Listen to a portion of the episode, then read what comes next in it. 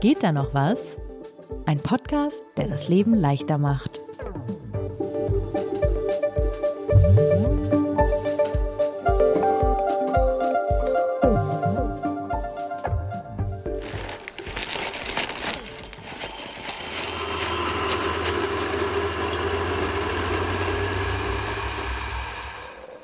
Lisa, wir müssen zu Beginn dieser Folge mal ein Geheimnis lüften, habe ich das Gefühl. Okay, ich hoffe, du verrätst jetzt hier keine interner, Sebastian. Doch, mache ich. Ähm, was nämlich viele Zuhörerinnen und Zuhörer nicht wissen, ist, dass äh, dieser Podcast unter der Einnahme großer Mengen von Kaffee entsteht und auch nur so wirklich möglich ist. Ja, okay, nee, nee, nee, das müssen wir jetzt aber schon hier differenzieren. Du meinst, du sitzt hier und trinkst die ganze Zeit Kaffee und deine Folgen würden nie entstehen ohne große Mengen an Kaffee. Ich trinke ja gar keinen. 50 Prozent dieses Moderationsteams sitzt hier und trinkt literweise Kaffee während der Aufnahme, genau. Genau, und ich trinke Tee oder manchmal, wenn ich Koffein brauche, auch etwas Unvernünftiges wie Cola.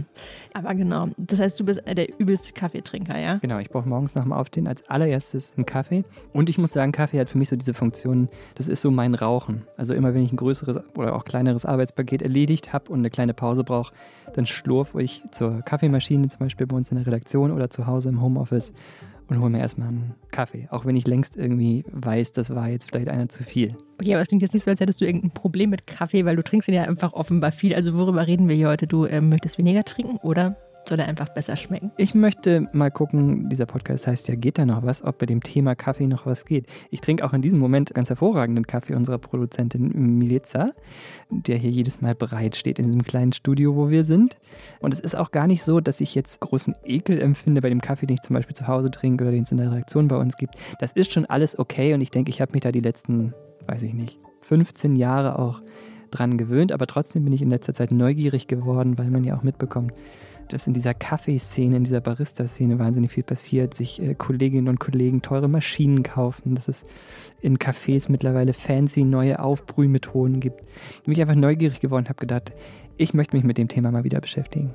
Du hast jetzt auch gerade gesagt, das ist alles okay mit deinem Kaffee und alles okay. Das kann ja nicht der Anspruch dieses Podcasts sein. Von daher kann ich das nur begrüßen, dass wir uns dem Thema Kaffee widmen, zumal ich mir ja immer denke, wenn Kaffee nicht so bitter schmecken würde, hätte ich vielleicht auch mal Bock auf eine Tasse. Vielleicht kann ich dich ja sogar konvertieren. Wir nehmen, das muss man sagen, diesen Podcast diesmal nicht zu zweit im selben Studio auf. Du bist bei dir im Homeoffice. Aber wenn wir das nächste Mal uns in der Redaktion sehen, brühe ich dir einen sehr guten French Press Coffee bin gespannt, vor allem, weil ich keine Ahnung habe, was das eigentlich heißt. Bevor wir aber in die Details vom Kaffee gehen, lass uns noch mal kurz in die Details dieses Podcasts gehen. Also, dieser Podcast heißt Geht da noch was?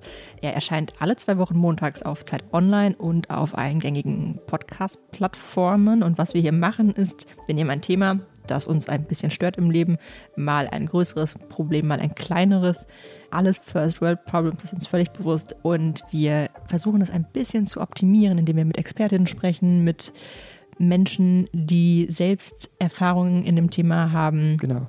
Und die Kollegin, die Sie da gerade gehört haben, heißt Lisa Hegemann, leitet das Digitalressort von Zeit Online. Und ich bin Sebastian Horn, Kaffeetrinker vom Dienst und stellvertretender Chefredakteur bei Zeit Online. Aber erst Kaffeetrinker vom Dienst natürlich. Richtig.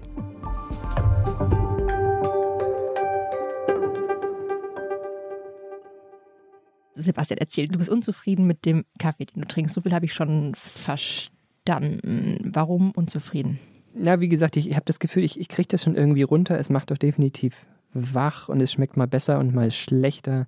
Aber mich haben die ganzen Methoden und Tricks interessiert, mit denen man noch ein bisschen mehr aus diesem Getränk, aus der Kaffeebohne rausholen kann. Reden wir denn jetzt über Filterkaffee, Latte Macchiato, Espresso? Worüber reden wir? Ja, das vielleicht schon mal als kleine Vorwarnung oder Disclaimer. Kaffee ist ein riesiges Feld. Ich habe es nach den ersten ein, zwei Tagen Recherche auch bereut, dass ich mich in dieses Thema vertieft habe, weil es ist wirklich endlos. Man kann sich mit den verschiedenen Mixgetränken da beschäftigen. Ich habe persönlich auch immer in den letzten Jahren eigentlich Kaffee mit Milch getrunken und mir zu Hause mit so einem Milchschäumer aus dem Discounter so eine Art Cappuccino gemacht.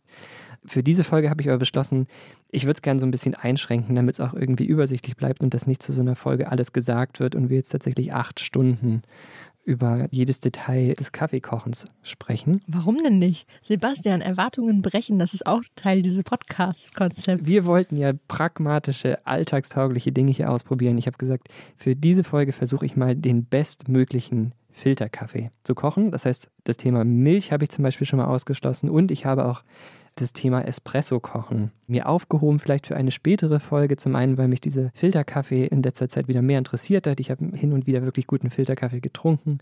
Ich wollte mich auch nicht mit diesem Thema Siebträgermaschinen beschäftigen. Das sind diese Geräte, wie sie professionelle Barista benutzen. Einfach weil sie sehr viel Geld kosten. Ich wollte einfach ähm, für einen relativ geringen Betrag, und zwar habe ich gesagt, es darf alles zusammen, also was ich mir dafür anschaffen muss, nicht mehr als 200, 250 Euro kosten. Die initiale Anschaffung für die erste Tasse Kaffee für den Betrag wollte ich versuchen, eine möglichst gute Tasse Filterkaffee zu kochen. Auch schon ambitioniert. Also ich meine, gut, wahrscheinlich, wenn man das ganz professionell macht, dann holt man sich einfach eine Siebträgermaschine und dann ist man fertig. Aber das ist natürlich vom finanziellen her nicht immer gedeckt. Also 200 Euro ist jetzt auch nicht wenig, aber wahrscheinlich, wenn man irgendwie jetzt wirklich sich auf dieses Thema konzentriert, auch eine Grenze, die man sich irgendwie gut setzen kann. Genau. Und ähm, es gibt Techniken, denen man das absolut so ungefähr zu diesem Preis auch ähm, bewerkstelligen kann, eben ohne so eine teure Maschine für Espresso so sich anschaffen zu müssen. Aber das verrate ich dann gleich alles. Hast du nicht Sorge, dass dir die ganze Barista-Szene nach diesem Podcast auf den Kopf springt und absolut, absolut. Und ich bitte vorher schon um Nachsicht. Mir ist auch völlig klar, dass das ein, ein Geschmacks- und ein Genussthema ist, dass es da starke, starke Meinungen gibt in der Szene. Dieser Podcast richtet sich an Anfänger wie Anfängerinnen wie mich, die in ihrem Alltag versuchen wollen, ähm, Kaffee zu kochen und jetzt auch nicht, äh, sage ich mal, das zu ihrem Lebensmittelpunkt oder zum erweiterten Hobby machen wollen. Aber so ein paar Grundlagen habe ich gelernt äh, in der Vorbereitung für diese Folge, helfen auch Menschen wie mir, die einfach nach dem Aufstehen so ein bisschen was Besseres, Leckeres trinken möchten. Gut. Wie und wo hast du angefangen beim Thema Kaffee? Außer natürlich morgens zu trinken, bevor du angefangen hast, dich mit dem Thema zu beschäftigen. Dessen bin ich mir sicher. Also ich habe ein bisschen äh, mich eingelesen. Ein Grund, warum das Thema Kaffee für mich wieder interessanter wurde, war auch jemand, den ich über TikTok gefunden habe. Das ist der ehemalige Weltmeister, Barista-Weltmeister James Hoffman der wirklich tolle Social-Media-Kanäle hat, der kleine Videos über jedes letzte Detail des Kaffeekochens hochlädt und dabei wahnsinnig sympathisch rüberkommt. Der hat ein, ein, tolles Buch geschrieben, das heißt The World Atlas of Coffee. Leider entsteht diese Folge ein halbes Jahr zu früh, denn im Sommer bringt er ein neues Buch raus, das heißt How to Make the Perfect Coffee at Home was ja genau unser Thema heute sein soll. Gut, Barista-Weltmeister. Ich wusste nicht mal, dass es sowas gibt, aber hey. Doch, das gibt's und es ist auch wirklich ernstzunehmender internationaler Wettbewerb. Ähm, verschiedene Disziplinen, den besten Espresso kochen unter anderem und auch die beste Eigenkreation zum Beispiel. Und ist nicht gerade Pandemie, dann findet es äh, einmal im Jahr statt. Genau. Das zweite Buch, was ich jedem auch empfehlen möchte und kann, ist von äh, Jessica Easto. Spricht man sie, glaube ich, auch aus. Und Andreas Wilhoff aus Kalifornien. Ähm, das Buch heißt Craft Coffee, a Manual. Das äh, beinhaltet vor allen Dingen konkrete Ratschläge und Tipps und dreht sich ausschließlich darum, wie man guten Filterkaffee herstellt. Die sagen nämlich auch, hier geht es nicht um Espresso. Die haben sogar Zweifel, ob es dem Hobbybarista zu Hause überhaupt gelingen kann, guten Espresso zu kochen, haben gesagt, hier sind eine Handvoll und mehr Methoden, wie man guten Filterkaffee kocht. Auch sehr empfehlenswert, deren Buch. Dann habe ich länger mit der deutschen amtierenden Baristameisterin gesprochen. Eileen Oeltscher heißt sie. Und die hat mir viele, viele Tipps gegeben und immer Rücksicht genommen auf meinen Ansatz, dass es alltagstauglich sein sollte und am besten jetzt nicht wahnsinnig viel mehr als 200, 250 Euro kosten darf. Cool, also das klingt schon wieder nach äh, einer halben Doktorarbeit, Sebastian. Interessant. Also, was hast du dabei über die Grundlagen des Filterkaffeemachens für 200 Euro erfahren? Ja, also wie gesagt, man kann sich total verlieren in dem Thema. Irgendwann wurde mir auch fast schwindlig, aber als ich es dann versucht habe, irgendwie so aufs Wesentliche zu reduzieren, habe ich festgestellt, es kommt zum einen auf die Bohnen an, mit denen man sich etwas beschäftigen sollte. Ist natürlich auch logisch, das Ganze basiert ja auf Kaffeebohnen. Es kommt auf die Kaffeemühle an, Punkt, den ich völlig unterschätzt hatte.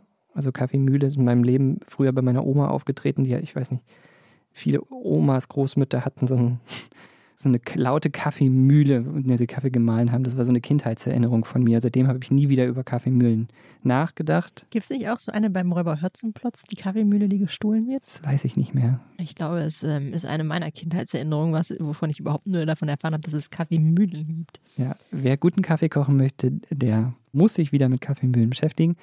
Das Wasser spielt einen Faktor, auch klar irgendwie, weil ähm, zu über 90 Prozent besteht nun mal dieses Getränk aus Wasser und das Wasser sollte gewissen Anforderungen entsprechen.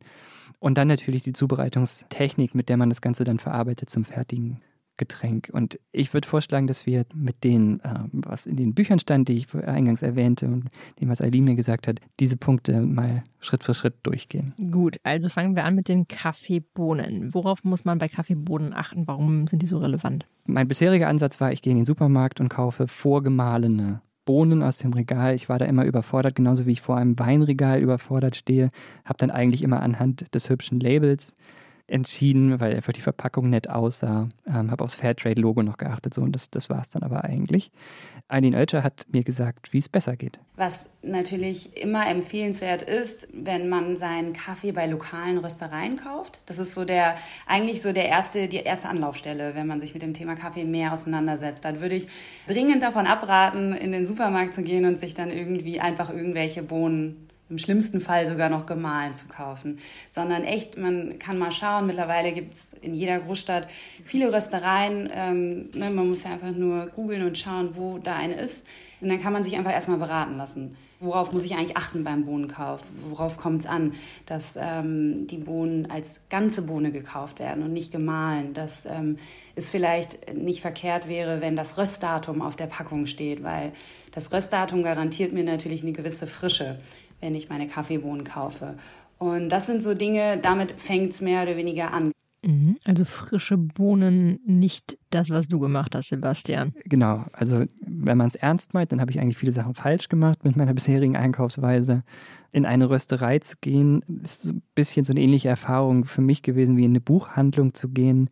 Also es riecht da nach Kaffee, da arbeiten Menschen, die sich sehr, sehr gut damit auskennen und die dann auch im Idealfall Kaffee verkaufen, bei denen auf der Packung sehr viel über dieses Produkt draufsteht. Zum Beispiel von welcher Farm, von welcher Kaffeefarm der Kaffee kommt und auch wichtig, wann er geröstet wurde. Das ist so ein frischer Indikator, dass dieses Röstdatum jetzt nicht zu lange zurückliegt, idealerweise so ein, zwei Wochen. Und ansonsten kann man sich beraten lassen. Das habe ich gemacht in dem Fall. Ich war gerade jetzt über der Zeit, sich damit mit beschäftigt habe in Luxemburg, bin da in eine kleine Rösterei gegangen. Die sprechen dann mit einem über schokoladige Noten, über fruchtige Noten und können einem Tipps geben, genauso wie man in so einen Buchladen halt geht und äh, sich über Bücher beraten lassen sollte. Und da habe ich halt meine Packung nicht gemahlene Bohnen dann mitgenommen. Ich verstehe auf jeden Fall, warum du auch immer mit dem Weinvergleich kamst, als wir uns über diese Folge unterhalten haben. Weil dieses, eine fruchtige Note oder eine schokoladige Note, übrigens schokoladige Note, wenn du mir einen Kaffee mit schokoladiger Note zubereiten kannst, dann äh, bin ich vielleicht doch geneigt, einen Kaffee zu trinken. Ich werde es ähm, versuchen. Jetzt hast du gesagt am Anfang eben nicht mehr als 200 Euro. Also was muss man denn für einen guten Kaffee eigentlich ausgeben? Also damit, damit man da eben nicht unendliche Summen verprasst. Das habe ich mich auch gefragt. Meine Sorge war natürlich auch, dass das dann gleich irgendwie dreimal so viel kostet, wie das Produkt, was ich bisher gekauft habe. Eileen sagt aber, ein Kilo Kaffee sollte ungefähr 25 Euro kosten. Das sind dann bei ja, 250 Gramm, kann man sich ausrechnen, ein Viertel. Sie sagt, wenn man irgendwie so 8, 9 Euro dann ausgibt, bis zu 8, 9 Euro, dann ist das ein angemessener Preis. Genau. Jetzt kenne ich mich mit Kaffeepreisen gar nicht so aus, weil ich eben nie Kaffee kaufe. Was ist denn denn so der normale Supermarktpreis für so eine gemahlene Packung? Ich glaube, ich habe immer ein bisschen weniger bezahlt für eine gemahlene Packung. Ne? Je nachdem, wo, im Bio-Supermarkt kostet es ein bisschen mehr als im Discounter. Ähm, also es liegt nicht weit über dem, was ich bisher ausgegeben habe. Aber es sind schon so vier, fünf, sechs Euro, die man dafür, die man da pro Packung zahlen würde? Ja, ja. Also bis zu acht, neun Euro, genau. Man sollte übrigens nicht, das nicht zu lange einlagern auch. Ich hatte das mit dem Röstdatum schon erwähnt. Das ist auch ein Tipp, den James Hoffman in seinem Buch gibt. Du sollst nicht 20 Kilo Kaffeebohnen irgendwo im Keller lagern, sondern möglichst halt immer die Menge kaufen, die du dann auch zeitnah verbrauchen kannst. Und wenn du es einlagerst, diese Idee, das habe ich bei Bekannten vor ein paar Jahren auch mal gesehen, ist im Gefrierfach zu lagern zum Beispiel hilft nichts, um die Frische länger zu erhalten der Bohnen. Wenn man das aber einlagert, dann natürlich trocken und äh, dunkel und luftdicht verschlossen. Gut, also die Bohnen haben wir jetzt. Wir wissen, wie wir die lagern. Wir wissen, wie viel die kosten sollten, dürfen und worauf man da achten muss. Was macht man jetzt mit den Bohnen? Du hast gerade eingangs schon die Kaffeemühle erwähnt. Ich fürchte, du wirst sie nicht ganz verwenden. Genau, also man, man verwendet nicht die ganze Bohne, die Kaffeemühle. Wahnsinnig spannend. Für mich hat sich dann nochmal irgendwie so eine völlig neue Produktkategorie erschlossen, mit der man sich jetzt monatelang beschäftigen könnte, wahrscheinlich. Also die Spannbreite an Kaffeemühlen ist wirklich sehr, sehr groß, von Einsteigermodellen bis zu professionellen Modellen und Handmühlen und elektrischen Modellen. Und Eileen hat mir da so ein paar gute Ratschläge mitgegeben. Die Kaffeemühle wird auch oft vernachlässigt und da muss ich direkt an, an der Stelle sagen, grundsätzlich, ob jetzt Espresso, Filterkaffee oder egal was für einen Kaffee man zubereitet, der Fokus sollte tendenziell immer mehr auf der Mühle liegen als auf der Maschine weil letztendlich das gemahlene Ergebnis unserer, unseres Kaffeeguts ist entscheidender oder fast entscheidender als die eigentliche Zubereitungsart an sich. Kaffee sollte gleichmäßig homogen vermahlen werden, sollte kurz vor der Zubereitungsmethode ähm, vermahlen werden, wie du auch eben schon angesprochen hast. Es ist so, innerhalb kürzester Zeit hat man, sobald man die Kaffeebohne vermahlt, hat man einen Aromaverlust von 60 Prozent. Und deswegen ist es wirklich wichtig, dass man den Kaffee kurz, am besten in einem Zuge, kurz vorher erst vermahlt. Der Fokus sollte mehr auf der Mühle liegen als auf der Maschine. Krass. Ja. Also ich glaube, ich erkenne in meinem Umfeld einige wirklich große Kaffeefreunde. Ich würde schätzen, dass selbst die das nicht alle wissen. Also das ist krass. War mir auch völlig neu. Ich habe dann wiederum Freunde gefragt, die sich sehr mit Kaffee beschäftigen, gefragt, was die für eine Mühle haben und was die gekostet hat. Und dann bin ich auch fast vom Stuhl gefallen und dachte, okay, ihr meint es ernst. Mit 200 Euro wird es schwierig, vermute ich dementsprechend. Ja, aber Eileen hat mir dann so, Einkaufsratgeber ein bisschen gegeben. Also ich wollte ja maximal 252 Euro ausgeben, hatte ich gesagt, und mir jetzt nicht für mehrere hundert oder gar tausende Euro so eine teure Kaffeemühle kaufen, aber es gibt äh, Lösungen, die in mein Budget passen. Es gibt ganz, ganz große Unterschiede und auch da, gerade jetzt was das Equipment angeht, ne, da klar fangen Kaffeemühlen bei ähm, 20, 30 Euro an und nach oben hin gefühlt gibt's keine Grenzen. Man muss natürlich auch äh, unterscheiden, okay, nehme ich jetzt eine elektrische Mühle oder vielleicht sogar gehe ich nochmal auf eine Handmühle. Gerade Handmühlen sind in den letzten Jahren wirklich nochmal sehr groß geworden und da hat sich viel getan im Markt, kann ich jedem empfehlen ja, wie gesagt, der Fokus sollte eher auf der Mühle als jetzt auf der eigentlichen Zubereitungsmethode liegen. Dann gibt es Unterschiede bei den Mahlwerken, das ist auch ganz wichtig zu wissen. Wovon ich auf jeden Fall abrate, ist ein sogenanntes äh, Schlagmahlwerk. Also quasi, man kennt diese elektrischen Mühlen, die einfach nur den Kaffee so mehr oder weniger zerhacken mit so einem Schlagmahlwerk äh, eben. Ähm, Hatte meine Oma früher, ja. Genau, genau. Das waren damals so die, die, die Mahlwerke, die, das waren damals alles solche. Wenn möglich, ähm, ein Kegelmahlwerk oder Scheibenmahlwerk. Scheibenmahlwerk, das sind wirklich so zwei Scheiben, die aufeinander liegen und die die Bohnen mehr oder weniger wirklich schön homogen und gleichmäßig vor allem vermahlen ja, wie gesagt, da gibt es natürlich auch wieder preisliche Unterschiede. Es gibt sehr günstige ähm, Handmühlen, angefangen, ja, ich habe jetzt mal einfach äh, die Porlex zum Beispiel genommen, das ist eine sehr bekannte Mühle, liegt bei zum Beispiel 65,90 Euro.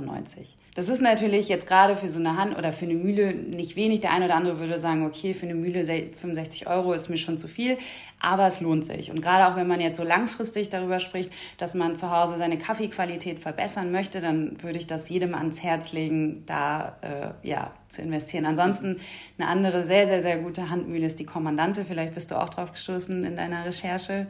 Es ist halt so, ähm, man kann natürlich auch elektrische benutzen. Da ist es oft so, dass die wirklich guten, ja, weiß nicht, ab 500, 600 Euro anfangen. Wenn wir jetzt darüber sprechen, ähm, dass die lange halten soll, dass die Mahlscheiben eine gute Verarbeitung haben. Okay, also das sind ja immer sehr konkrete Tipps. Ich finde gut, dass Sie da auch Namen nennt. Worauf muss man denn so ein, bei so einer Kaffeemühle grundsätzlich achten? Hast es bei dem Bohnen ja gerade schon schön einmal durchdekliniert, was da die wichtigsten Punkte sind. Was ist das bei der Mühle, wenn man jetzt nicht einfach die Empfehlung von Aline Olscher nimmt? Ja, im Grunde hat sie aber die wesentlichen Punkte angesprochen, indem was sie gerade sagte. Also entscheidend halt ist dieses einheitliche Malen und das ist auch das Problem bei dem Schlagwerk, wenn die Bohnenstücke, das Pulver, was dadurch entsteht, uneinheitlich ist, dann sind die verschiedenen Stücke auch in einem unterschiedlichen Maße dem heißen Wasser ausgesetzt. Und diese Extraktion, Entschuldigung, wenn ich jetzt wie der Chemielehrer früher klinge, aber es ist ja auch Chemie, die erfolgt dann halt nicht gleichmäßig. Und das, äh, je gleichmäßiger das äh, gemahlenen Bohnen sind, äh, mit denen man da den Kaffee macht, desto besser. Und das kriegen halt so, zum Beispiel so ein Scheibenmalwerk kriegt das zum Beispiel besser hin. Mhm. Auch der Tipp, erst direkt vor der Zubereitung zu malen, leuchtet natürlich ein. In dem Moment, wo die Stücke kleiner sind, sind ja auch mehr der, der Luft ausgesetzt. Man verliert mehr Geschmack. Und ganz wichtig auch, steht in, in Büchern und auch Aline hat es gesagt, der Mahlgrad muss zu der Zubereitungsart passen. Das können wir nachher noch genauer drüber sprechen, aber um ein Beispiel schon mal zu geben, viele kennen diese French Press, das sind diese Glaskaraffen, äh, wo man das Kaffeepulver reinkippt und dann äh, nach einer gewissen Zeit von oben runter drückt. Dafür muss man zum Beispiel sehr grob mahlen, weil die, das Kaffeepulver sehr lange dem heißen Wasser ausgesetzt ist und der Filter die Chance haben muss, auch die ganzen kleinen Schwebeteilchen im Wasser aufzufangen. So. Mhm. Und dann kannst du dir halt überlegen, ob du jetzt einen kleinen Kredit aufnimmst und dir so eine elektrische Mühle zu Hause hinstellst oder ob du, ähm, was habe ich mir sagen lassen, auch sehr meditativ sein kann, das mit der Handmühle machst. Okay, und du hast dann ein ETF-Portfolio aufgelöst und ähm, direkt äh, eine elektrische. also, also du hast dir eine manuelle oder eine elektrische gekauft? Was hast du gemacht? Ich werde mir jetzt erstmal von einem Kollegen tatsächlich eine Handmühle, die er noch übrig hatte, bevor er umgestiegen ist, auf eine elektrische ausleihen. Für die Testreihen, dazu gleich mehr, für diesen Podcast habe ich tatsächlich die elektrische genommen, die wir in der Redaktion haben, denn ich habe festgestellt, da hat mal ein schlauer Mensch, ich weiß nicht vor wie vielen Jahren, tatsächlich sehr gutes Equipment mal angeschafft. Und dazu gehörte eine relativ gute Kaffeemühle, die ich wieder aus dem Schrank geholt habe. Hm. Das ist ja schon mal gut zu wissen. Aber wir sind ja noch nicht ganz durch mit der Theorie. Also ne, wir müssen hier uns erstmal durch die Theorie arbeiten, bevor wir dann zur spaßigeren Praxis kommen. Also wir haben geklärt Bohnen und Mühle. Dann hast du noch angesprochen das Wasser. Da muss ich sagen, da habe ich vorhin kurz gedacht, so, hä, was meinst du damit eigentlich? Warum muss man, also was heißt, man muss auf das Wasser achten? Ja, das war wahrscheinlich neben der Kaffeemühle der zweite größte Aha-Moment. Ich habe natürlich immer, seitdem ich in Berlin wohne, einfach Berliner Leitungswasser genommen, um den Kaffee zu machen. Und, Hätte ich jetzt ähm, auch gemacht, ja? Ja, also nochmal, ich habe es ja auch eingangs gesagt, ich bin daran nicht gestorben und es hat auch an den meisten Tagen völlig in Ordnung geschmeckt. So, wir reden hier ja bei Geta noch was darüber, ob das vielleicht noch ein bisschen besser geht. Und äh, ja, geht es, wenn man bei dem Wasser vor allem auf den Härtegrad achtet. Das Berliner Leitungswasser und äh, ich denke mal in vielen anderen Städten wird es ähnlich sein, ist relativ hart. Und Eileen hat mir noch viel mehr andere Dinge über das richtige Wasser verraten. Genau. Jetzt brauchen wir Wasser und das ist auch tatsächlich ein äh, sehr entscheidender Faktor, denn äh, was man ja auch gar nicht irgendwie so auf dem Schirm hat, aber eigentlich auch selbst erklärend ist, über 90 Prozent unseres getrunkenen Kaffees besteht aus Wasser. Das heißt, die Wahl des Wassers ist natürlich ausschlaggebend für den Geschmack unseres Kaffees. Was ich an der Stelle auf jeden Fall sagen kann, ich würde auf jeden Fall, je nachdem, wo man wohnt, aber grundsätzlich äh, eher von Leitungswasser abraten. Gerade jetzt so in Großstädten, ich meine, ich lebe in Berlin, äh, ich habe zu Hause sehr, sehr hartes Wasser. Ich äh, habe es mal gemessen, ich glaube, es waren um die 20 Grad deutsche Härte. Ja, hat einen sehr, sehr hohen Kalkgehalt und dementsprechend schmeckt es auch. Dessen muss man sich bewusst sein. Gerade wenn wir jetzt von Kaffeezubereitung sprechen, sollte die Gesamthärte vom Wasser nicht zu hart und nicht zu weich sein. Und der pH-Wert ist auch entscheidend. Also sprechen von einer Gesamthärte zwischen 6 und 8 Grad deutsche Härte und der pH-Wert sollte bei 7, ja, bei 7 liegen. Und jetzt fragt man sich natürlich, okay, woher weiß ich denn, wie hart oder weich mein Wasser zu Hause ist? Dazu kann man einfach online, ähm, je nach Wasserversorger einfach online schauen, den Stadtteil eingeben und sich mehr oder weniger Informationen darüber einholen, was man für ein Leitungswasser hat. Oder man kann sich auch einfach äh, im Internet so kostenlose Teststreifen bestellen, um äh, ja, den Härtegrad zu Hause zu messen. Okay, also wir sind jetzt wieder im Chemie-Grundkurs 8. Klasse, ja, und reden über pH-Werte und Härtegrad von Wasser. Gut, ich muss einmal kurz die Frage stellen, ich weiß nicht, ob du mir die beantworten kannst. Wie schmeckt denn ein unterschiedlicher Härtegrad? Also was macht da den Unterschied? Also den AB-Test, wie wir sagen würden, also dass ich zwei verschiedene Kaffee mal nebeneinander gestellt habe, einmal mit Leitungswasser, einmal mit richtigem, guten Kaffeewasser, den habe ich nicht gemacht. Aus der Theorie kann ich dir zumindest sagen, dass das harte Wasser zwei Nachteile hat. Das eine hast du erwähnt, es schmeckt nicht so gut, sagen die Quellen, äh, die ich zu Rate gezogen habe. Und das zweite Problem ist tatsächlich, wenn man denn eine teure Maschine hat oder Equipment, dann gehen die auch schneller kaputt, weil sich dieses Kalk, äh, dieser Kalk aus dem harten Wasser ablagert in den Maschinen. Das ist, äh, glaube ich, auch bei Waschmaschinen zum Beispiel kann das zum Problem werden. Okay, und was kann ich nun tun, um richtiges, besseres großartig schmeckendes Wasser zu verwenden. Ich wusste nicht, dass man sich so viel über Wasser unterhalten kann. Mhm. Es gibt zwei Möglichkeiten, die mir immer wieder begegnet sind. Das eine ist, dass man sich einen äh, Tischfilter kauft. Da gibt es auch welche, wenn man etwas googelt, die tatsächlich auf Kaffeewasser spezialisiert sind. Kennst du, glaube ich, auch. Da lässt man da einmal das Leitungswasser durchlaufen. Habe ich auch zu Hause. Und ja. die zweite Möglichkeit, was man machen kann, ist tatsächlich sich Mineralwasser kaufen, was einen vernünftigen Härtegrad hat. Die vielleicht verrückteste halbe Stunde während dieser Podcast-Vorbereitung war, als ich dann versucht habe, den Härtegrad von Mineralwasser in deutschen Supermärkten zu recherchieren. Das ist auch nicht so einfach und auch nicht jedes Mineralwasser hat die richtigen Werte. Okay, also kann man da irgendwie eine Pauschalregel sagen, ob das günstigere besser ist als das teure oder umgekehrt nee, oder so? Nicht. Nee. Also ich okay. bin dann bei einem Wasser gelandet, einem Berliner Wasser, was wir tatsächlich auch oft zu Hause haben. Da war ich ganz erleichtert, dass man zumindest da nicht irgendwie aus irgendeiner abgefahrenen hawaiischen Quelle sich irgendwie noch Quellwasser kaufen muss. Das, das geht auch mit ähm, natürlichem Mineralwasser, so wie es jetzt hier im Supermarkt gibt. Aber halt nicht mit jedem gleich gut, wenn man denn streng so by the book vorgehen möchte. Krass. Also wir haben jetzt die Bohnen, die Mühlen, das Wasser, fehlt noch die Zubereitung. Also was brauchst du noch, um endlich deinen Kaffee zu kochen, deinen viel, viel besseren Kaffee, als den, den du bisher trinkst? Genau, wir haben jetzt die Bohnen, wir haben das Wasser, wir haben die Bohnen gemahlen, aber wir haben immer noch keinen Kaffee gekocht, das stimmt. Wir müssen jetzt über die Zubereitungsmethoden noch sprechen. Egal welche man verwendet, ist die Idee, man kann es sich denken, eigentlich immer dieselbe. Man vermengt kochendes oder besser gesagt fast kochendes Wasser mit diesen gemahlenen Bohnen. Das kann man natürlich auf verschiedene Arten machen. Man kann eine Maschine benutzen, wie Sie alle kennen. Das Prinzip der French Press habe ich gerade auch schon beschrieben. Oder man simuliert quasi das, was eine Kaffeemaschine macht und gießt das fast kochende Wasser selbst quasi über den Filter, in dem sich die gemahlenen Bohnen befinden. So. Und ich habe jetzt mit Eileen über so ein paar dieser Methoden gesprochen und zu meiner Freude hat sie gesagt, nee, Kaffeemaschine ist schon auch selbst in meinem Budgetrahmen eine Möglichkeit. Wenn wir jetzt davon ausgehen, dass wir ähm, Filterkaffee zubereiten möchten, gibt es zwei Methoden. Entweder über eine sogenannte Filterkaffeemaschine oder ich gehe den ganz klassischen Weg und brühe meinen Filterkaffee per Hand auf. Die Filterkaffeemaschine, auch da hat sich in den letzten Jahren wirklich sehr, sehr viel getan auf dem Markt. Da gibt es mittlerweile Maschinen, ähm, bei denen man die Temperatur anpassen kann. Man kann quasi die Intervalle, wie das Wasser aus der Maschine rauskommt, steuern. Das wäre so der einfachste Weg, wenn man in so eine Maschine investiert. Aber auch da ist natürlich gerade so der, der Kostenfaktor wieder ein anderer, als wenn wir jetzt über Minimal Coast sprechen. Eine Maschine, die ich auf jeden Fall empfehlen kann, die habe ich persönlich auch zu Hause, ist die Mokka Master. Die ähm, ja, brüht nicht ganz zu heiß auf. Ich habe irgendwas zwischen 92 und 96 Grad. Die hat so einen Intervallaufguss und eine sehr stabile Wassertemperatur. Ich liebe an dieser Folge, dass wir in so Details gehen wie dass das Wasser 92 bis 96 Grad heiß werden darf oder dass der pH-Wert des Wassers ungefähr 7 betragen soll, weil ehrlich gesagt, das macht es natürlich immer besonders schön konkret. Aber man fühlt sich schon so ein bisschen wie bei Breaking Bad, ne? Also ich hatte, das, als ich das alles probiert habe, das Gefühl, ich hätte so ein Meth-Lab vor mir aufgebaut. Oder halt Chemieunterricht früher. Du stehst dann da mit einer Küchenwaage, einer Stoppuhr, den verschiedenen Gerätschaften, eine Mühle rattert hinter dir. Also Fehlt nur noch der Bunsenbrenner, ja? Ja, also ich, ich verstehe total, warum das ein wunderschönes Hobby ist, mit dem man ähm, Stunden zubringen kann, wie mit einer Modelleisenbahn. Ne? Sie hat jetzt gerade die Mokka Master erwähnt, die Eileen. Die haben wir tatsächlich auch in der Redaktion stehen, deswegen kannte ich, ich bin mit diesem Kaffee die letzten zehn Jahre quasi groß geworden.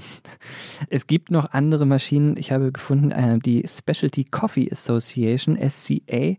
Die führt eine Liste zertifizierter Filterkaffeemaschinen, die den Qualitätsansprüchen genügen. Und die sind tatsächlich jetzt auch, die kosten keine 1000 Euro, vielleicht manche schon, sondern so passen so grob in dieses Budget, was ich mal genannt hatte. Ich glaube, die Mokka Master kostet 200 Euro. Aber wie gesagt, es gibt da auch noch äh, andere. Den Link kann ich ja in die Show Notes packen. Jetzt habe ich mich gerade so ein bisschen über dieses Genaue gefreut. Ich fand tatsächlich interessant, dass sie gesagt hat, das Wasser darf nicht, sollte man nicht kochend über den Kaffee gießen. Warum eigentlich nicht? Auch das ist wieder nicht gut für den Geschmack. Der schmeckt dann eher bitter, wenn du tatsächlich einen Wasserkocher nimmst und das über 100 Grad so zum Kochen bringst. Das soll man nicht machen. Gibt es auch wieder zwei Möglichkeiten. Die einfache ist einfach kurz zu warten, nachdem das Wasser gekocht hat, bis es ein bisschen abgekühlt ist. Oder halt kurz bevor es komplett kocht, den Wasserkocher schon abzustellen. Es gibt aber auch Wasserkocher, weißt du wahrscheinlich auch, die, äh, wo man die Temperatur einstellen kann. Ja. So, und das macht es dann natürlich einfacher. Und äh, Kaffee von der Hand aufbrühen, also wie stelle ich mir das vor? Ich habe so einen Kaffeefilter und kippe da einfach meine frisch gemahlenen Bohnen und ein bisschen nicht kochendes Wasser drüber oder wie funktioniert das? Im Prinzip genau so. So, jetzt haben wir aber natürlich auch noch die andere, andere Zubereitungsmethoden, ähm, den klassischen Handfilter. Da gibt es natürlich auch unterschiedliche Methoden, angefangen bei äh, Chemex, French Press oder viele kennen sie auch unter Stempelkanne, V60-Filter. Das sieht viele kennen es klassisch von Milita, diesen V60-Filter. Ja, alle möglichen, alle möglichen Filter. Wir können ja einfach mal den klassischen V60-Handfilter äh, uns anschauen. Dafür brauche ich natürlich in allererster Linie diesen V60-Filter. Ich brauche das Filterkaffeepapier. Ähm, ich brauche ein Gefäß, um quasi den gefilterten Kaffee reinzubrühen. Genau, ein Wasserkocher. An der Stelle wichtig, dass der Wasserkocher ähm, ja eine sehr dünn, einen sehr dünnen Hals hat, sondern nicht so einen klassischen Wasserkocher, mit dem ich einfach das Wasser drüber kippe, sondern mit dem ich es schaffe, schön gleichmäßig das Wasser über dem Kaffee zu verteilen. Eine Waage brauche ich, ganz entscheidend. Das ist vielen auch nicht bewusst, dass die äh, Mengenangabe wirklich entscheidend ist. Also wirklich Menge Kaffeebohnen zu Wasser. Ganz entscheidend bei der Zubereitung.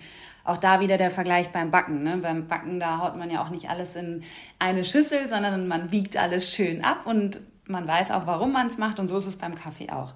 Äh, ja, also so, so einfach, wie ich das jetzt beschrieben habe, klingt das aber nicht mehr. Das ist schon ein bisschen aufwendig. Man braucht eine Küchenwaage. Gut, habe ich natürlich als Bäckerin zu Hause, aber. Ja, was sie da beschreibt, V60 ist erstmal so heiß, dieser Filter, den man auf dieses Auffanggefäß stellt. Ich glaube, das hat jeder vor Augen. Machst halt noch einen Kaffeefilter rein, machst die gemahlenen Bohnen rein.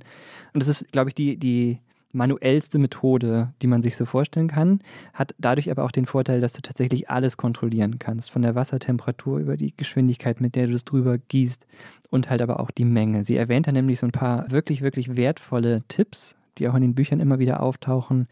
Zum Beispiel, dass das Verhältnis zwischen gemahlenem Kaffee und Wasser stimmen muss. Meine Vermutung ist, nachdem ich jetzt so ein paar Testkaffees gekocht habe, dass das auch was ist, was man häufig, wenn man jetzt darauf überhaupt nicht achtet, dass man da komplett daneben liegt. Ich habe zum Beispiel bei der Filterkaffeemaschine, die ich zu Hause habe, immer irgendeine Menge Kaffee, die irgendwie so grob zu dieser Wassermenge passen sollte, so da reingekippt. Wenn man das aber genau nimmt, dann wiegt man das tatsächlich ab. Das heißt, man wiegt, wie viel Wasser man verwendet und man wiegt ab, wie viel Bohnen man verwendet. Und das Verhältnis bei Filterkaffee sollte immer so grob 1 zu 16 sein. So. Mhm. Genau. Und dazu braucht man halt dann die Küchenwaage. Und wie viel wären das dann, also für eine Tasse Kaffee, sag ich weiß ich nicht, 250 Milliliter, wie viel Gramm Kaffee wären das dann? Sorry, ich bin nicht so gut im Kopf rechnen, das musst du mir jetzt einmal vor, rechnen. Genau, also auf einen Liter Wasser äh, sollte man grob 60 Gramm Kaffee verwenden. Das ist dieses Verhältnis von 1 zu 16, was ich gerade erwähnt habe. Und für eine große Tasse Kaffee sind das ungefähr 15 Gramm genau. auf 250 Milliliter. Mhm. So, das ist so ein grob der Goldstandard. Je nach genauer Zubereitungsmethode kann das natürlich dann auch wieder schwanken und damit kann man dann experimentieren. Aber dass man, wenn man so grob in der Gegend ist, dann wird der Kaffee nicht zu bitter und zu stark, sondern dann entfaltet sich das, was auf dieser Verpackung draufsteht, nämlich dieser schokoladige Geschmack, auf den du hoffst. Zum Beispiel oder der fruchtige.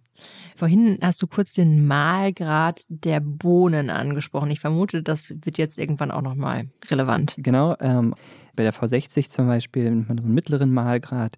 Aber Eileen hat auch nochmal in ihren Worten gesagt, wie wichtig tatsächlich darauf ist, darauf zu achten, wie grob oder eben fein die Bohnen gemahlen sind. Bei Filterkaffee ist es grundsätzlich so, dass, äh, was ich auch eben natürlich schon äh, angesprochen habe, die Kontaktzeit zu Wasser ist ganz entscheidend.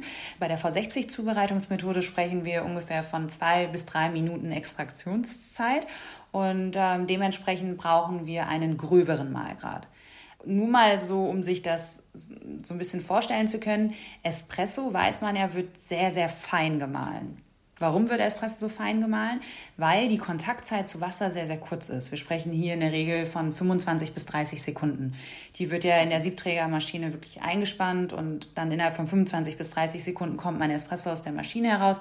Und deswegen ist, der, ist das Kaffeemehl so fein gemahlen, damit ich in dieser kurzen Extraktionszeit wirklich alles aus meinem Kaffee, äh, aus der Kaffeebohne herauslösen kann. Jetzt habe ich bei, bei einer Filterkaffee-Zubereitung ähm, bei der V60 ein bisschen mehr Zeit, also zwei bis drei Minuten.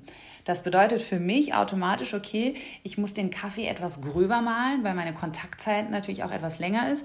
Und dementsprechend in, in diesen zwei bis drei Minuten habe ich Zeit, alles aus meinem Kaffee zu lösen. Würde ich den äh, Kaffee jetzt so fein malen wie bei der Espresso-Zubereitung, würde ich in diesen zwei bis drei Minuten viel zu viel aus meinem äh, Kaffee heraus extrahieren. Und was passieren würde, ist, der Kaffee würde einfach nur bitter schmecken. Und wenn man es noch ganz genau machen möchte, dann äh, spült man den Filter, den man vorher verwendet, einmal heiß mit heißem Wasser ab, um den Papiergeschmack zu lösen. Habe ich tatsächlich ausprobiert. Das Wasser, das man da durch den Papierfilter fließen lässt, schmeckt beim ersten Durchlauf tatsächlich nach Papierfilter. Krass. Ja, also ich muss sagen, ich ähm, habe ja, wir haben ja eingangs schon festgestellt, dass ich jetzt nicht die große Kaffeetrinkerin bin.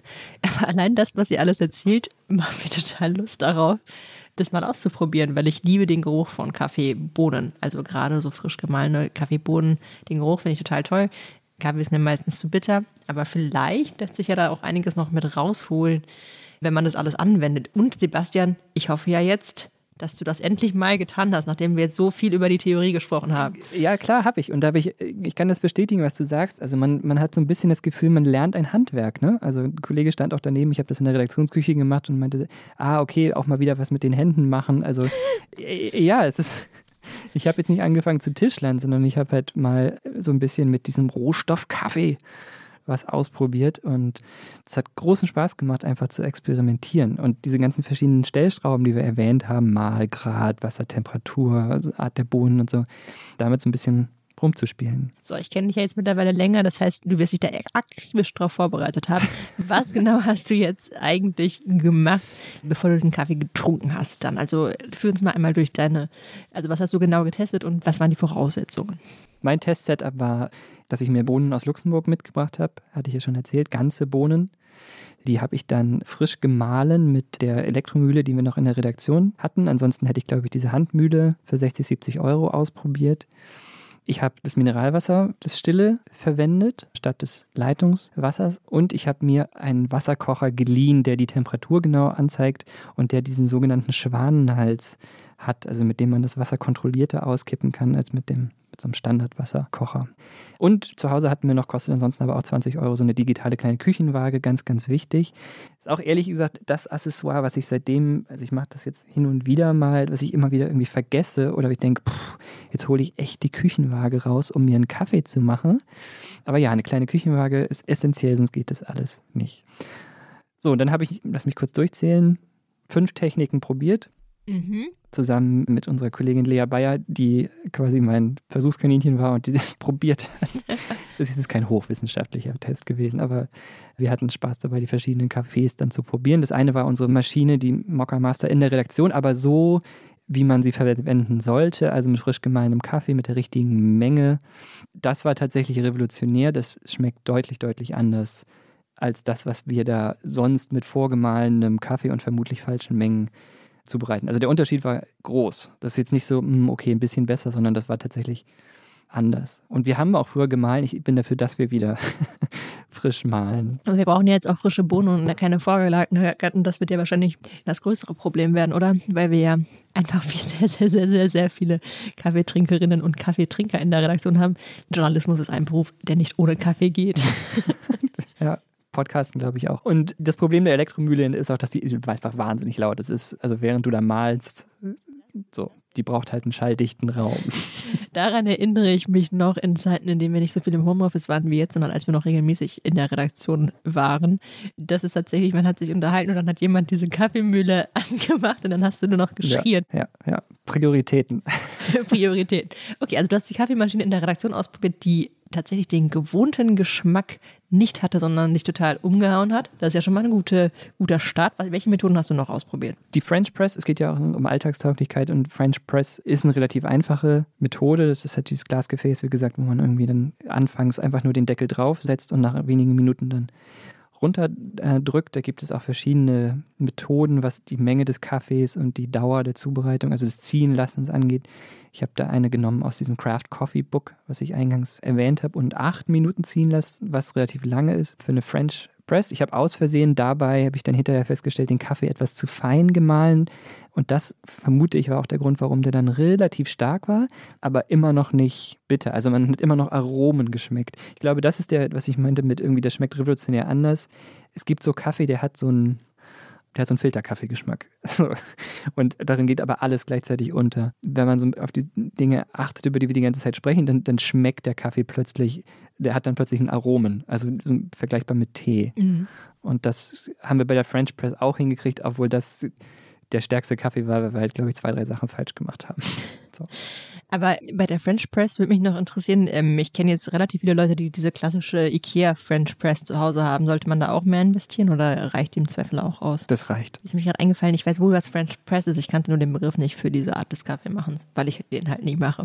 Genau, aber nee, das ich, kostet, glaube ich, auch 20, 25 Euro so im Internet. Okay. Ja, V60, das ist dieser Filter. Das ist dann, dann ist man tatsächlich irgendwie angekommen bei so handgebrühtem, so und fühlt sich dann auch schon leicht wie ein Fortgeschrittener, wenn man da so steht und dann so langsam, ich glaube dreieinhalb Minuten nach der Anleitung aus dem Craft Coffee Book, das Wasser über den Kaffee träufelt. Man hat, wie gesagt, die komplette Kontrolle über jeden Schritt der Herstellung da. Uns war der so ein bisschen zu dünn, dann der Kaffee, der dadurch entstanden ist. Der war wirklich, aber geschmacklich, also wahrscheinlich am, wie soll man sagen, am vollsten, am vielfältigsten aber das war fast schon zu, zu wässrig. So. Auch da nochmal, ich entschuldige mich, falls ich hier jetzt nicht das Vokabular verwende, was man eigentlich in der Branche verwendet, in meinen laienhaften Worten. So hat es geschmeckt. Eine leichte Note von Kaffee war in dem Wasser zu schmecken, ja. Eine leicht bräunliche Farbe. ja. Gut, also ja, okay, das finde ich interessant. Ich hätte gedacht, dass das am besten schmeckt von allem, was du vorher erzählt hast. Man hat ja immer irgendwie Erwartungen. Das kann es auch. Also wie gesagt, man könnte jetzt anfangen, glaube ich, und da mehr Kaffeepulver verwenden zum Beispiel oder feiner mahlen oder andere Bohnen und so sich da langsam halt an seinen Lieblingskaffee rantasten. Was gibt es noch für Methoden? Was hast du doch ausprobiert? Ja, ich habe noch die, also ausprobiert, was gerade so ein bisschen hip ist. Ich glaube, das kommt auch aus Kalifornien, gibt es noch gar nicht so lange. Das ist die sogenannte Aeropress. Das sagt mir natürlich wieder nichts. Das musst du mir als Kaffee-Noob erklären. Ja, jetzt sind wirklich meine deskriptiven Künste gefragt. Ich versuche das zu beschreiben. Ähm, das ist quasi eine Art Plastikrohr, also zwei Plastikrohre eigentlich, das eine in das andere reinsteckt. In das eine mache ich unten einen kleinen runden Filter rein, auf den Filter mache ich die Bohnen, dann mache ich das heiße Wasser drauf, drücke dann mit dem zweiten Plastikaufsatz quasi den Kaffee, das Kaffeewasser durch den Kaffee, durch den Filter in das Gefäß. Also das ist, hast du so anschaulich beschrieben, dass ich es mir ganz klar vorstellen kann. Okay. Das ist im Prinzip ja eigentlich auch immer dasselbe Vorgehensweise. Man setzt den Kaffee heißem Wasser aus und schaut halt einfach, wie lange man das macht und trennt dann wiederum das, äh, den Kaffee von dem Wasser. Mit der Methode würde ich sagen, also wenn du das jetzt im Büro machst oder so, wirst du vermutlich noch für ein bisschen Aufsehen sorgen und Gesprächsthema haben. Also es ist auf guter Anlass für Smalltalk, wenn du die Aeropress rausholst und dir auf deiner Kaffeetasse, dann brauchst du auch ein bisschen Kraft dafür, da deinen Kaffee so machst. Hat auch wirklich gut geschmeckt. Also ich glaube, das war unser Gewinner. Also nochmal, das ist überhaupt kein Urteil über die, die Methoden, sondern wir hatten Glück und in diesem Moment hat es mit der Aeropress am besten geschmeckt, weil es die gute Kombination aus dann doch einer gewissen Stärke und Volumen äh, war und trotzdem noch den Aromen, die man rausgeschmeckt hat. Mhm. Und das würde ich auch äh, sagen, also wenn ich im Büro irgendwie mal eine etwas längere Pause brauche von vielleicht irgendwie 10, 15 Minuten und irgendwie mal was komplett anderes machen möchte, dann würde ich mir so ein Aeropress-Ding jetzt machen. Mhm. Genau. Und dann habe ich noch als allerletztes, einfach weil ich es zu Hause hatte, Eileen hatte vorhin von der sogenannten Chemex gesprochen. Das ist so eine Art, das oben der Filter und äh, der mündet dann direkt in eine Art kugelförmiges Auffangbehältnis. Ähm, also es ist ein Glasgegenstand, ein Glasgefäß, Filter und Auffangbehältnis in einem. Ich hatte sowas ähnliches zu Hause und dachte, wenn ich es schon habe, dann kann ich es auch mal ausprobieren. Braucht keinen Filter, sondern hatte so eine Art Siebaufsatz in meinem Fall und hat auch ähm, wirklich guten Kaffee gemacht. Also da haben wir mal aufs Abwiegen verzichtet, denn das war das Letzte, was wir gemacht haben. So, wir machen das jetzt mal so Pi mal Daumen. Hat immer noch gut geschmeckt, aber war auch wieder dann irgendwie dadurch zu dünn. Also ich glaube wirklich, dass dieses Abwiegen, dass diese Mengen passen, darf man echt nicht unterschätzen. Mhm. Gab es irgendwas, was du richtig, also wenn du jetzt diese Methoden vergleichst, was du richtig nervig fandest oder du sagst, das niemals, würde ich niemals im Alltag machen, weil viel zu aufwendig? Ja, also ich glaube, wir haben uns jetzt mal so eine Art Optimum da angeguckt, aber es ist völlig unrealistisch, dass ich morgens im Stress anziehen, Haus verlassen, so mich da hinstelle und dreieinhalb, vier Minuten lang in aller Ruhe Schwanenhals-Wasserkocher V60 aufbrühe. So, aber das dann vielleicht irgendwie für Feiertage oder wenn ich mal mir was gönnen möchte. Oder Besuch hast. Genau. French Press ähm, würde ich tatsächlich häufiger wieder verwenden, auch zu Hause. Das ist das Pragmatischste einfach. Die Kombination aus einfach mal schnell Kaffee malen, in die French Press kippen, Stoppuhr stellen, wichtig dabei. das geht, glaube ich, ganz gut. Und ähm, ja, wie gesagt, im Berufsalltag, halt auch in der Redaktion, die Filterkaffeemaschine ist völlig okay, wenn man so ein bisschen frisch malt zum Beispiel. Okay, jetzt haben wir uns durch alle, durch den ganzen Prozess des Kaffeemachens einmal durchexerziert. Erzähl doch mal, was ist dein Fazit? Geht da noch was beim Thema Kaffee? Ja, du hast es ja wahrscheinlich jetzt schon rausgehört. Ich, ich war wirklich überrascht. Also mit drei, vier Tipps und Tricks verändert man vollkommen das Getränk, was man da zu sich nimmt.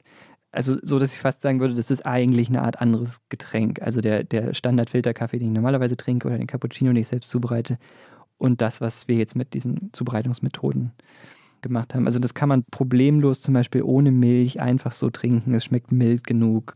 Aber dadurch, finde ich, rückt es halt auch fast schon näher an so die Trinkerfahrung eines Tees heran, als der knallharte Filterkaffee, den ich bisher getrunken hatte. Das war tatsächlich ein Fazit. Das zweite hatte ich eben auch schon angedeutet, so das sich bewusster damit auseinanderzusetzen, was man da macht. Also das ist ja auch eine Lebensmittelsache, über die wir häufiger sprechen in diesem Podcast. Ein Trick bei allem im Leben ist ja, dass man kurz etwas mehr Achtsamkeit sich damit auseinandersetzt. Das ist bei Kaffee, selbst bei so einem völlig alltäglichen, banalen Ding, wenn ich das sagen darf, die Barista müssen kurz alle weghören. Das gilt auch für, für Kaffee. Ja. Hey, wir haben hier schon Ordnung optimiert, ja. Also von der, bei den Alltäglichkeiten, da sind wir dabei. Welche Lösung hat am besten geschmeckt? Also in unserem Fall, wie gesagt, die Aeropress. Mhm. Am alltagstauglichsten war jetzt die French Press. Da hatte mir Eileen nach dem Gespräch auch noch den Tipp gegeben, wenn man das häufiger macht, dann sammeln wir unsere Erfahrungswerte. Meine Hoffnung wäre, dass man irgendwann quasi beim Abwiegen mit der Hand spürt, ob das jetzt die richtige Grammzahl ist. Also ich sträube mich immer noch so ein bisschen dagegen oder ich kriege es noch nicht so ganz auf die Reihe. Dann tatsächlich immer die Küchenwaage und die Stoppuhr am Handy und weißt du, das ist dann noch ja. zwei, drei Handgriffe dann doch zu viel, wenn es zwischendurch schnell gehen muss. Und ich glaube, da kriegt man aber irgendwie Erfahrungswerte hin. Und ich habe auch hier, du bist heute, ich hatte es eingangs gesagt, du bist gar nicht da, aber ich würde jetzt gleich unserer Produzentin Miliza einen möglichst guten French Press Kaffee kochen. Okay, Sebastian. Nochmal, du machst ohnehin schon hervorragenden Filterkaffee, aber ich habe ein paar Bohnen mitgebracht und jetzt verstoße ich gegen drei Viertel aller Tipps und Regeln, über die wir gesprochen haben. Ich habe die Bohnen vorhin vorgemahlen und, äh, Aber 60 Prozent des Geschmacks geht verloren, wenn man die zu lange. Hat, hat Eileen, das ist sehr, sehr ein, das ist, ist mir sehr hängen geblieben.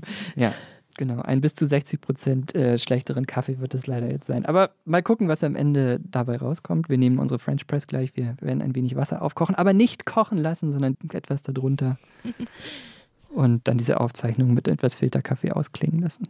Gut, aber bevor wir das machen, lass uns noch mal kurz, du hast gesagt am Eingangs, dass wir 200 Euro Budget haben. Hm. Jetzt sag doch mal, was hat denn das alles gekostet? Und also, weil ich meine, das kann man ja immer so schön sagen, aber wo bist du rausgekommen?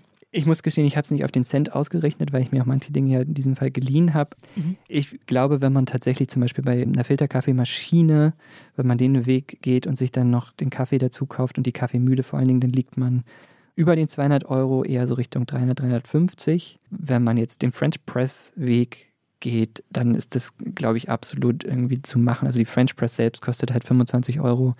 Die Mühle ist, sollte, haben wir ja gelernt, das teuerste sein. Ich fand es tatsächlich auch hilfreich, tatsächlich so einen Wasserkocher zu benutzen, der die Temperatur anzeigt. Ist jetzt aber auch nicht wahnsinnig teuer, kostet, glaube ich, so 40, 50 Euro. So in der Größenordnung ist das irgendwie mhm. alles. Und wenn man das erstmal hat, das ist ja auch, ähm, wenn man sich einfaches Equipment kauft, relativ haltbar, würde ich vermuten. Auch die Aeropress kostet übrigens, glaube ich, 30 Euro ungefähr. Ich stelle jetzt noch die ketzerische Frage. Was sind denn mit den ganzen Nespresso-Fans, die Leute, die Filterkapseln verwenden, um ihren Kaffee zu trinken? Ja, also. Darf man das? Ja, hat natürlich nicht den aller, allerbesten Ruf. Also Nachhaltigkeit ist dabei natürlich immer das eine Thema, auch wenn man es ja mittlerweile abbaubare Kapseln gibt. Das andere ist aber, dass man bei der Herstellung mit Nespresso ähm, quasi keinen dieser Schritte wirklich kontrollieren kann. Also das ist kein Einfluss darauf, wie heiß das Wasser ist, wie viel Kaffeemenge verwendet wird. Das heißt ja nicht, dass der Kaffee einem nicht schmeckt. Du kannst aber das Wasser kontrollieren. Du kannst das Wasser kontrollieren. Wenn man mit äh, dem Kaffee äh, zufrieden ist, ist das völlig okay. Wenn man aber jetzt irgendwie tiefer eintauchen möchte und vor allen Dingen, wenn man so ein bisschen diese Handwerkserfahrung dabei haben möchte, dann ist die Methode nicht optimal. Also Sebastian, dann würde ich sagen, jetzt ist hier dann die Live-Situation Kaffee kochen à la Sebastian. Jetzt hier live im Podcast. Was ihr jetzt nicht gehört habt, ist, dass Sebastian und Millie in der Zwischenzeit Kaffee gekocht haben. Jetzt bin ich sehr, sehr gespannt. Ich auch. Oh Gott, wenn das jetzt nicht schmeckt, dann ist es das schlechteste Ende einer Podcast-Folge ever. Ich gieße uns mal ein, Miliza. Wir freuen uns auf jeden Fall sehr, weil es wird das erste Mal sein, dass Millie auch im Podcast zu hören ist. Dankeschön. Und jetzt äh, lernt ihr sie alle auch mal kennen, die immer die ganzen Aufnahmen für uns schneidet und vorbereitet und nachbereitet vor allem. Millie, lass mich, lass mich erst probieren, bevor ich dir rate, es auch zu probieren. Ja, du hast das Schlusswort. Ich sehe, du lebst noch. Das äh, macht mir Hoffnung. Jetzt probiere ich auch. Sebastian, ich muss sagen, dieser Kaffee, der schmeckt hervorragend. Puh. Ich schmecke eine schokoladige Note raus und der ist schön warm. Ich trinke den ausnahmsweise ohne Milch damit ich die Geschmacke so richtig rausschmecken kann. Und vor allem kann man sehr gut schmecken, wie viel Gedanken und Zeit du in diese eine Tasse Kaffee investiert hast. Also vielen, vielen Dank dafür. Danke dir, habe ich ja nochmal Glück gehabt. Ich hoffe, es war nicht alles Höflichkeit, Mili. Auf keinen Fall. In diesem Sinne, auf ein gutes Kaffee kochen, auf ein gutes Kaffee schmecken und bis bald. Geht da noch was? Ist ein Podcast von Zeit Online, produziert von Pool Artists.